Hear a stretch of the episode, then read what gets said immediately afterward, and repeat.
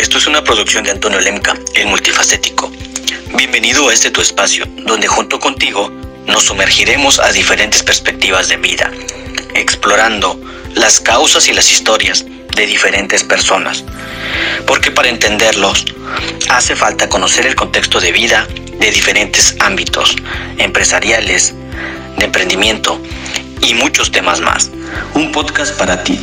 Comenzamos. ¿Qué tal amigos multifacéticos, multifacéticas? Buenas tardes, buenos días o buenas noches, depende a la hora que me estén viendo el día de hoy.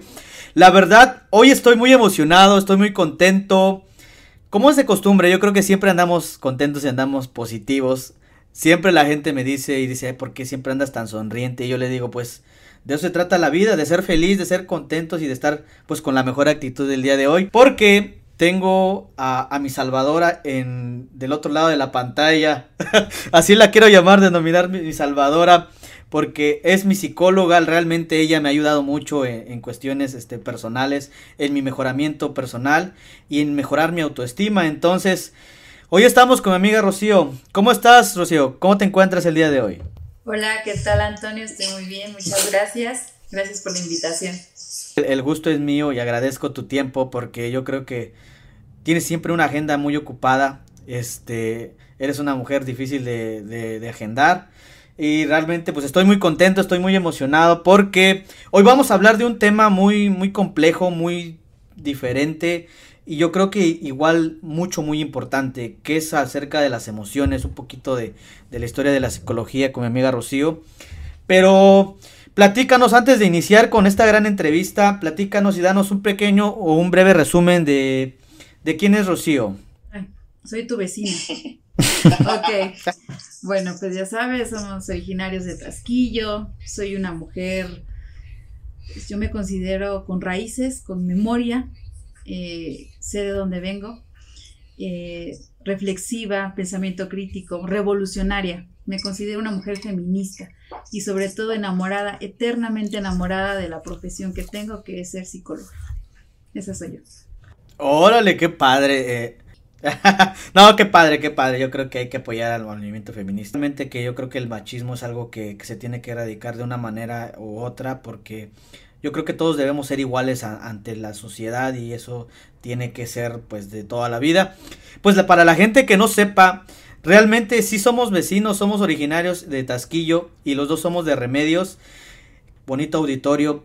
Si el día de si un día se sienten mal, si no se sienten a gusto consigo mismos, si están pasando por alguna etapa de su vida que que no les está dando la felicidad al 100%, pues yo creo que necesitan checarse en una retrospectiva emocional y acudir a, gente experta porque te cambia mucho, mucho, mucho la, la perspectiva de vida y yo creo que es mucho, muy importante. Pero bueno, este, quiero platicar con, con Rocío. A ver, platícanos, ¿cómo te empezó el gusto por la psicología? Digo, si, si podemos saber. Híjole, pues yo creo que lo tuve siempre. Fíjate que desde muy pequeña fui como muy, muy curiosa. Cuestionaba lo incuestionable, hacía las preguntas incómodas en la familia.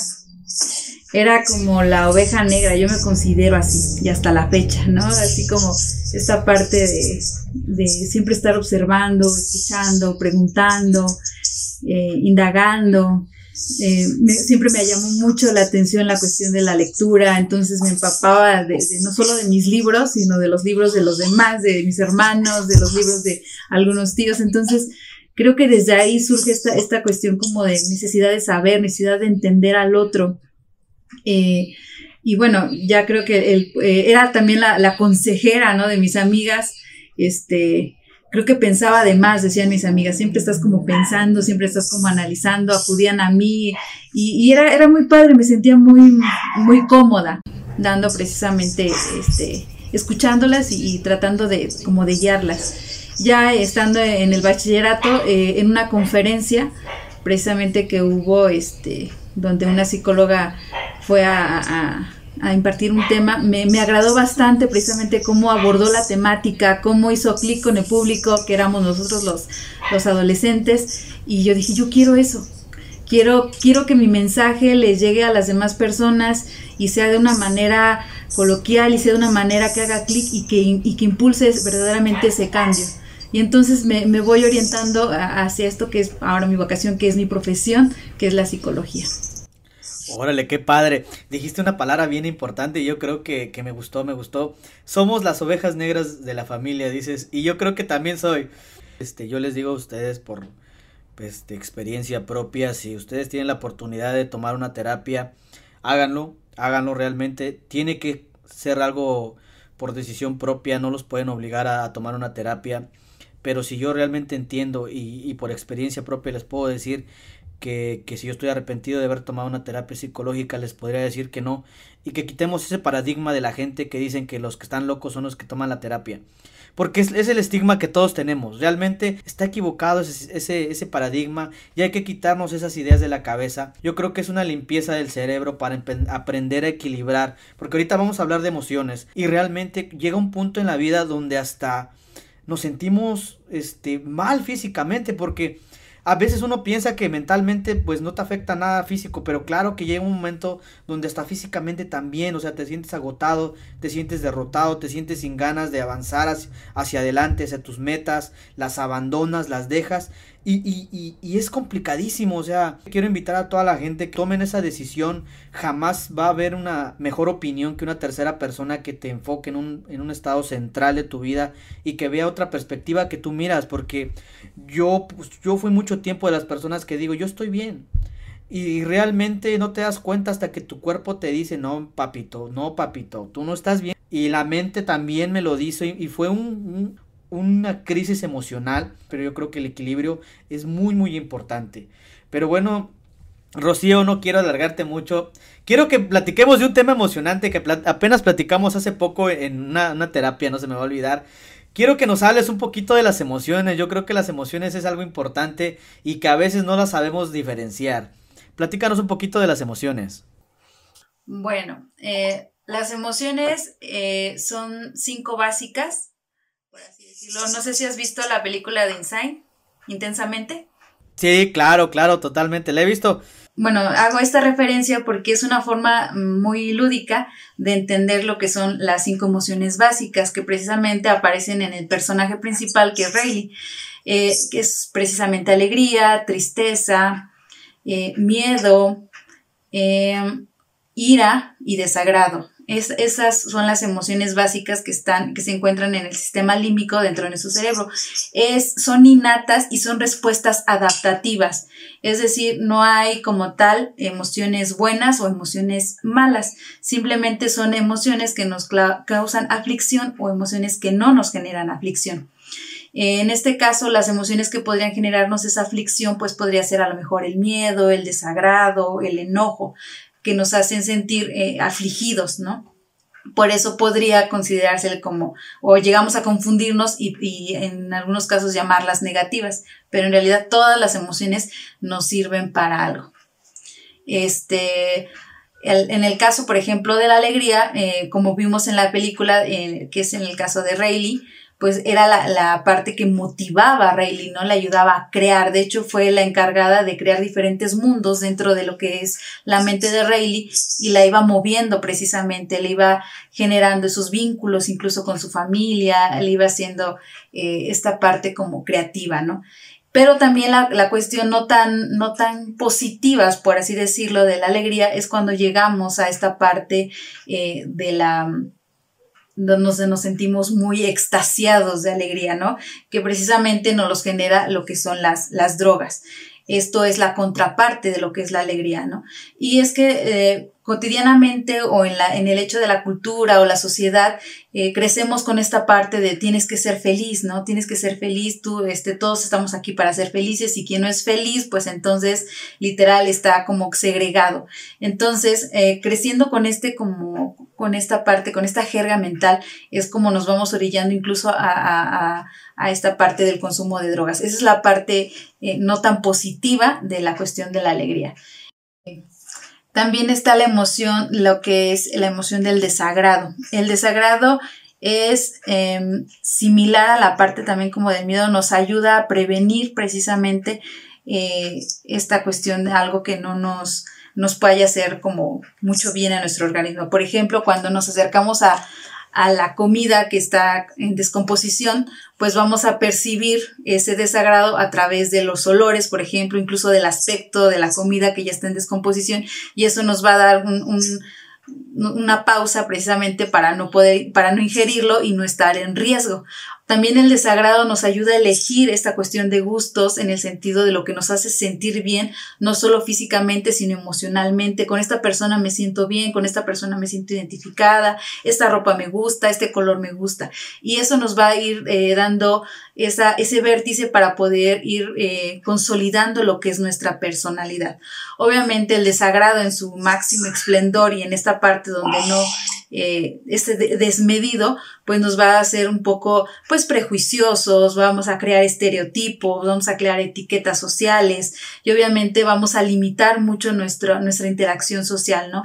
Entonces, esa es la parte como desmedida del desagrado, ¿no? Eh, también se encuentra la parte de la ira, ¿no? Muchas veces decimos que el enojo o, la ira no tiene como, o les enseñamos a los niños a no enojarse, ¿no? O no está bien enojarse, lo mejor es ser feliz, o aguántate, o respira, este, o cuenta hasta 10. Y esa es la manera que les enseñamos a los niños a reprimir el miedo. Está bien regular las emociones, es súper sano regular las emociones, pero una cosa es regularlas y una muy diferente reprimirlas. El regular te va, eh, para poder regular primero tienes que nombrar la emoción, saber qué emoción es y saber cómo se siente. Y a partir de cómo se siente vas a poder regularla. Reprimirla es literal, empiezas a sentir la emoción y entonces viene alguien y te apaga y no pasa nada, tranquilo, si estás llorando, si estás enojado, intentan calmarte a, a más no poder. Y eso es reprimir la emoción. Y entonces no estamos ayudando, simplemente estamos acumulando. Y el enojo precisamente es una de las emociones más etiquetadas y es de las emociones donde prácticamente escuchamos enojo y decimos es negativo. Eso no se debe de sentir, eso es malo. Sin embargo, el enojo nos ayuda precisamente a hacer. Eh, a ser valientes, nos ayuda a enfrentar nuestros miedos, nos ayuda a poner límites incluso, no decir hasta aquí, esto no me gusta, esto, no, esto me desagrada y no vas a pasar de esto. Eh, eso nos, nos, nos, ayuda a poner incluso barreras para, para poder defendernos.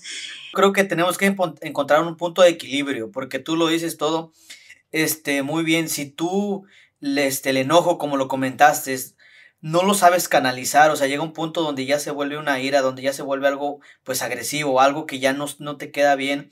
Y yo creo que todos tenemos que llegar en algún punto a, a un equilibrio en nuestras vidas. Y también yo creo que la, la tristeza muchos y personalmente la, yo creo que la mayoría de, de, los hombres tenemos la percepción de que un hombre tiene que ser la persona que siempre tiene que estar eh, bien, es la persona que tenemos como referencia y que los hombres no pueden llorar, los, los hombres no pueden estar tristes porque ellos son el sostén de la casa y yo creo que ese es un estigma que se quedó ya en el pasado. Ahorita debemos, ahorita debemos entender y, y debemos realmente analizar que que, también un, un, hombre puede llorar y yo creo que es, es bien sano, o sea, yo mi percepción propia, yo les digo a ustedes, si no se sienten bien, lloren.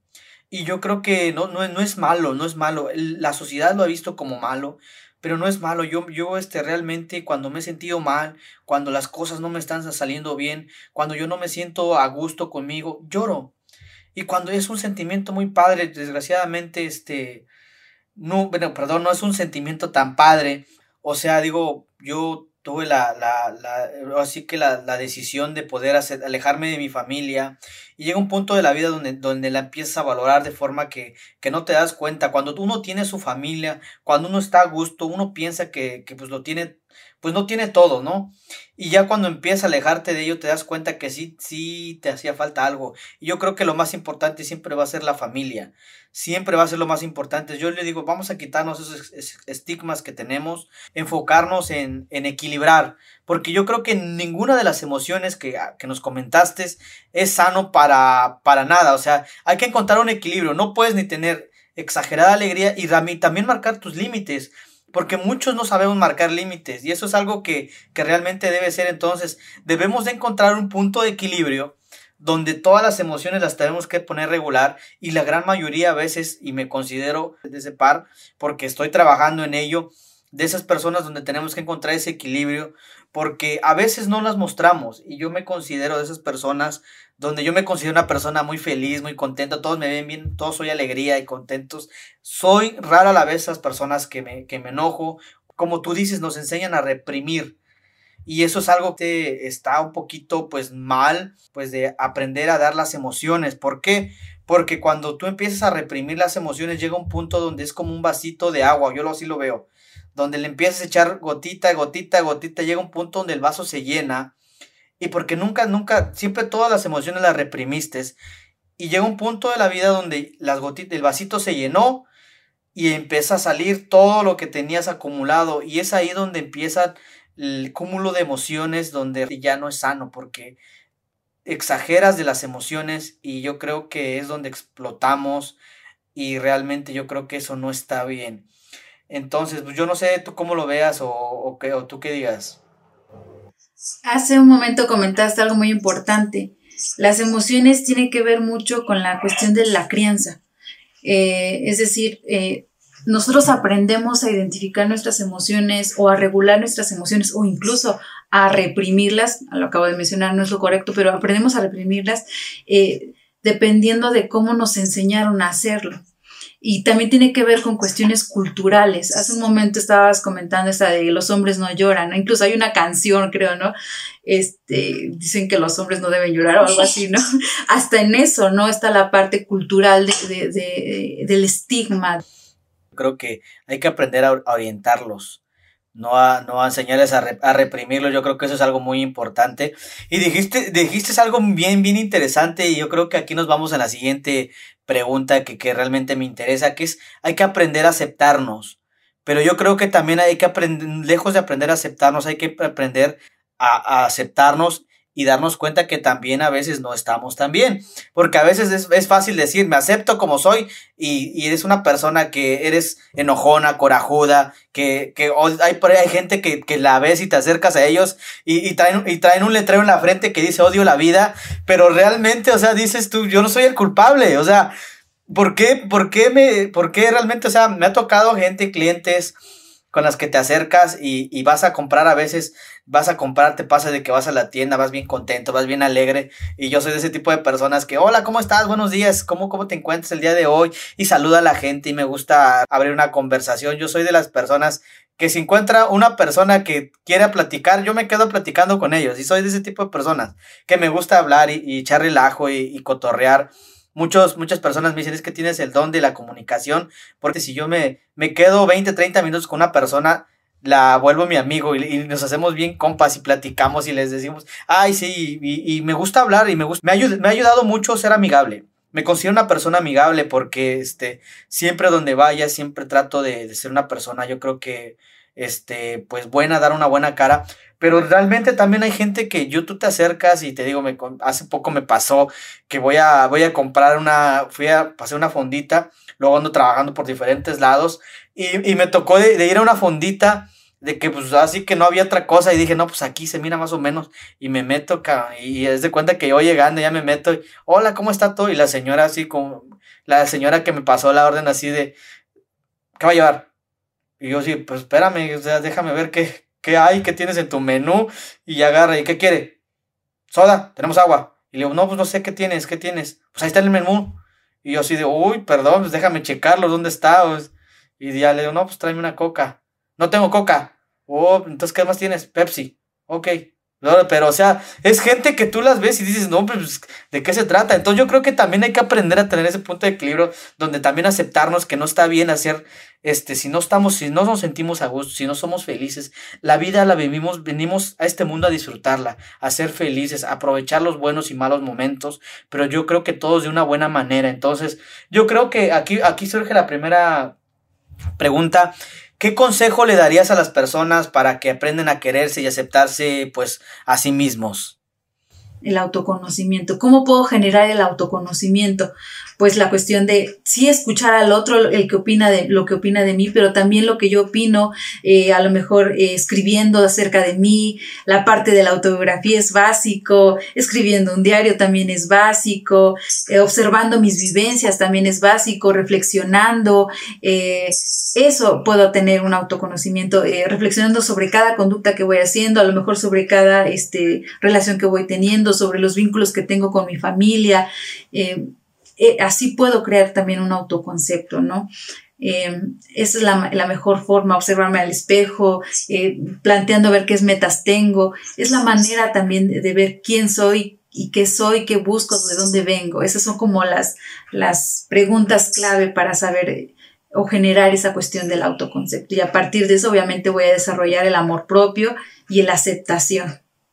Aprender a, este, a, darse una autopercepción de uno mismo y realmente el autoconcepto es bien básico, porque a veces uno, uno realmente, como tú lo dijiste, y yo creo que tienes toda la razón, yo creo que hay que aprendernos a aceptarnos como son, pero antes de eso hay que conocernos cómo somos realmente, porque yo creo que ese es el primer, considero a esas personas, y te lo vuelvo a repetir, yo diría a esas personas que yo decía, no, yo sí me conozco bien cómo soy, mi forma de ser. Ya cuando empezamos con las terapias, eh, con el paso de, de las sesiones, me empiezo a dar cuenta que no me conocía realmente cómo era. Porque si algo que les puedo platicar aquí de realmente las terapias que he tenido y que a mí me han ayudado en lo personal, es por ejemplo lo del diario que tú me dijiste, lo del diario, que yo empiezo todos los días antes de dormirme 40 minutos antes de, de, de dormirme agarro el teléfono, le pongo vibrador, pongo mi alarma me pongo en mi diario, hoy fue como empiezo a decir lo que fue mi día, de ahí donde me doy cuenta de los errores que estaba yo cometiendo, de las cosas, y es sanador también, porque yo creo que empieza a darte una, auto, una autopercepción de lo que eres, de cómo eres y cómo puedes mejorar, yo creo que eso es lo más importante, todos los días tenemos un nuevo día para mejorar y eso es algo que yo creo que la, este, te va a ayudar muchísimo el darte cuenta en qué cometiste tus errores, reconocerlos, aceptarlos, porque yo creo que es el primer paso, aceptar que cometiste un error y decir, ¿sabes qué? Pues ya quedó en el pasado, lo cometido ya fue pasado, aceptar tu error y realmente ver cómo lo puedes mejorar o cómo puedes mejorar contigo mismo. Yo creo que eso es algo muy, muy importante. Pero bueno, platícanos y ya casi nos estamos retirando, espero no te esté molestando toda esta entrevista, pero bueno, platícanos algún tip les puedas platicar a la audiencia, conocer si realmente necesitamos tomar alguna terapia. Ok, bueno, pues hay muchos, muchas maneras como de darnos cuenta que necesitamos ese apoyo. El primero es a lo mejor si hemos pasado por alguna situación traumática o alguna, un, acontecimiento, una, una situación, las situaciones son neutras, este, pero estamos constantemente trayéndolas al presente y ya tiene mucho tiempo a lo mejor que sucedió esa situación, incluso años, y estamos recordándola constantemente y sobre esa situación a lo mejor nos estamos autoflagelando o estamos así como que es que hubiera pasado esto, hubiera hecho lo otro y estamos constantemente con eso, bueno, ese es un indicador de que necesitas a alguien que te ayude a pasar sobre, a pasar de esa situación. Si también aparece en las situaciones la cuestión somática, es decir, dolores de cabeza, incluso los mareos, por ejemplo, el dolor de espalda, el dolor de, este, de cuerpo, el cansancio, la fatiga, que no tenga que ver obviamente ahorita con COVID, este, pues obviamente tendría que ser esta parte de, son indicadores emocionales que necesitamos precisamente. Yo creo que eso es un punto importante que hay que detectar. Por eso le digo a la gente, hay que acercarnos con gente experta, que realmente como tú lo dijiste, la psicología es una ciencia. Entonces a veces pensamos y nos vamos por lo de, ay, mi amigo es buen consejero, yo le voy a hacer caso a lo que me diga él. Y a veces dices tú, pues a lo mejor sí es bueno, a veces sí dar un buen consejo como amigo, pero yo creo que no hay nada como que te agarre una persona, una tercera persona, yo lo he dicho, porque siempre lo va a ver de una perspectiva diferente. La, la amistad y la familia lo ven desde la perspectiva propia. ¿Por qué? Porque al final de cuentas son seres que te quieren y que te van a aconsejar el bien para ti pero a veces no te van a ver en el bien de los demás, porque a veces te pueden decir un buen consejo y a veces te lo pueden decir, ay no, pues no, si, si tú estás haciendo bien, no, tú estás haciendo bien, y, y, me ha tocado mirar donde decía, ay no, sí, él te engañó, ay no, sí, mamita, pues entonces vete y también tú engáñalo, y ya ah, no, pues te voy a hacer caso, entonces, este, dices, esos son los malos consejos, porque realmente dices tú, ah pues, ah, pues mi amiga, si él me engañó y mi amiga dice que lo engaña a él, pues lo voy a, le voy a hacer caso porque mi amiga, pues sí sabe mi amiga. Entonces yo creo que eso ya no es un consejo bueno. Entonces lo que te podría decir a lo mejor un experto es decir, no, sabes qué, te engañó, entonces tienes que empezar a trabajar de esta manera, alejarte y, te, te da una perspectiva totalmente diferente. Entonces yo digo, hay que aceptarnos y acercarnos con gente que realmente sepa del tema, que realmente se, se, enfoque. Y bueno, yo para casi para terminar, nada más les voy a comentar rápido. Entonces yo sí les puedo decir a ustedes de, experiencia personal, no dejen las cosas hasta el último. No dejen las cosas hasta el último, a darse cuenta que tienen que explotar realmente, ponerles a su, a su cabeza hasta que el cuerpo les diga ya no más, el cerebro te diga ya no más, sea, ya no, ya no me puedes forzar a más y, realmente colapsar en, una crisis emocional porque son bien complicadas de salir, pero afortunadamente yo lo puedo decir de antemano, yo creo que no es un secreto. Yo agradezco a Rocío que, que haya tomado el tiempo y haya llegado, yo le digo, ella se ríe, eh, haya llegado ella como mi salvadora. Cuando yo la conocí a ella, o fueron tres terapias difíciles, complicadas. Y también otro tip que yo me di cuenta es que perdí ya el sueño. Ya no me sentía a gusto, no me sentía con energías, me sentía agotado, me sentía sin ganas de nada, sentía que mi vida no tenía sentido, que mis metas no estaban llegando a, ningún lado. Creo que ese es un foco rojo que, que tú debes de ver. Yo creo que tienes que empezar a darte una autopercepción y realmente decir las cosas no te están marchando bien, las cosas no están bien. Esperar hasta el último cuando ya tu cuerpo, tu mente y, todo tu interior te dice hasta aquí. Yo creo que el, llegar a, llegar a un punto donde quiebras totalmente es, es, es, muy, muy, muy feo y realmente no se lo recomiendo a nadie porque es muy complicado. Yo tuve la dicha de que, pues, te digo, encontré a Rocío. Ella, yo tomé unas terapias con ella. Las primeras dos terapias fueron lo más este, difíciles para mí porque tuve que sacar todo eso que tenía. O sea, literalmente, este, pues me, me, me, así que me caí completamente, le solté todo a ella, descargué mis emociones y les puedo decir de antemano que a pesar, cuando tuve mi primera terapia con ella, que descargué las emociones, que hablé con ella, realmente dormí.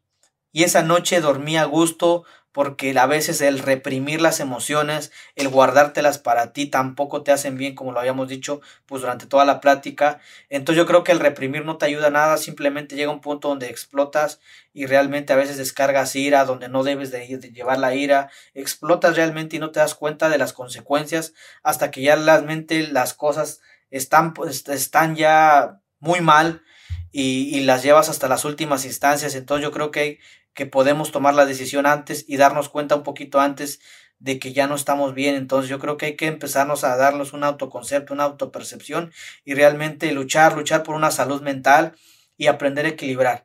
Pero no hay nada como que realmente de experiencia propia les pueda decir.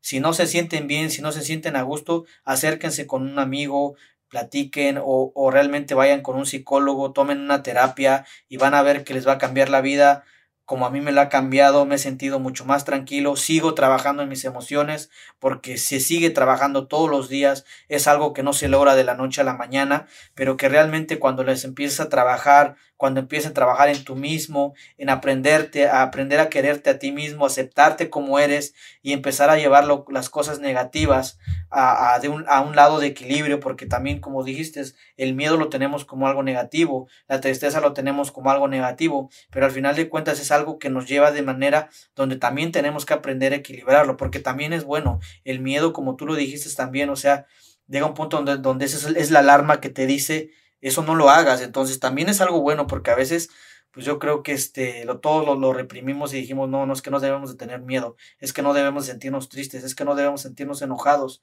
Y esa es la cultura que nos han enseñado. Entonces yo creo que también eso nos ayuda y yo creo que por algo lo tenemos. Entonces yo creo que hay que empezar a aceptarnos, a, realmente querernos y, y realmente este, tomar una terapia. Tomar una terapia yo creo que todos lo necesitamos en alguna parte de nuestra vida, entonces ese sería algo, mi tip o mi consejo personal que yo les podría decir. y pues realmente este, aconsejar a toda esa gente, realmente apoyarnos y realmente este, darnos cuenta de las cosas buenas o malas que, que, llegamos a tener. Y pues es muy importante, entonces pues no sé si quisieras agregar algo a la audiencia que le quieras decir. Si no, pues le damos por terminado, agradezco el tiempo.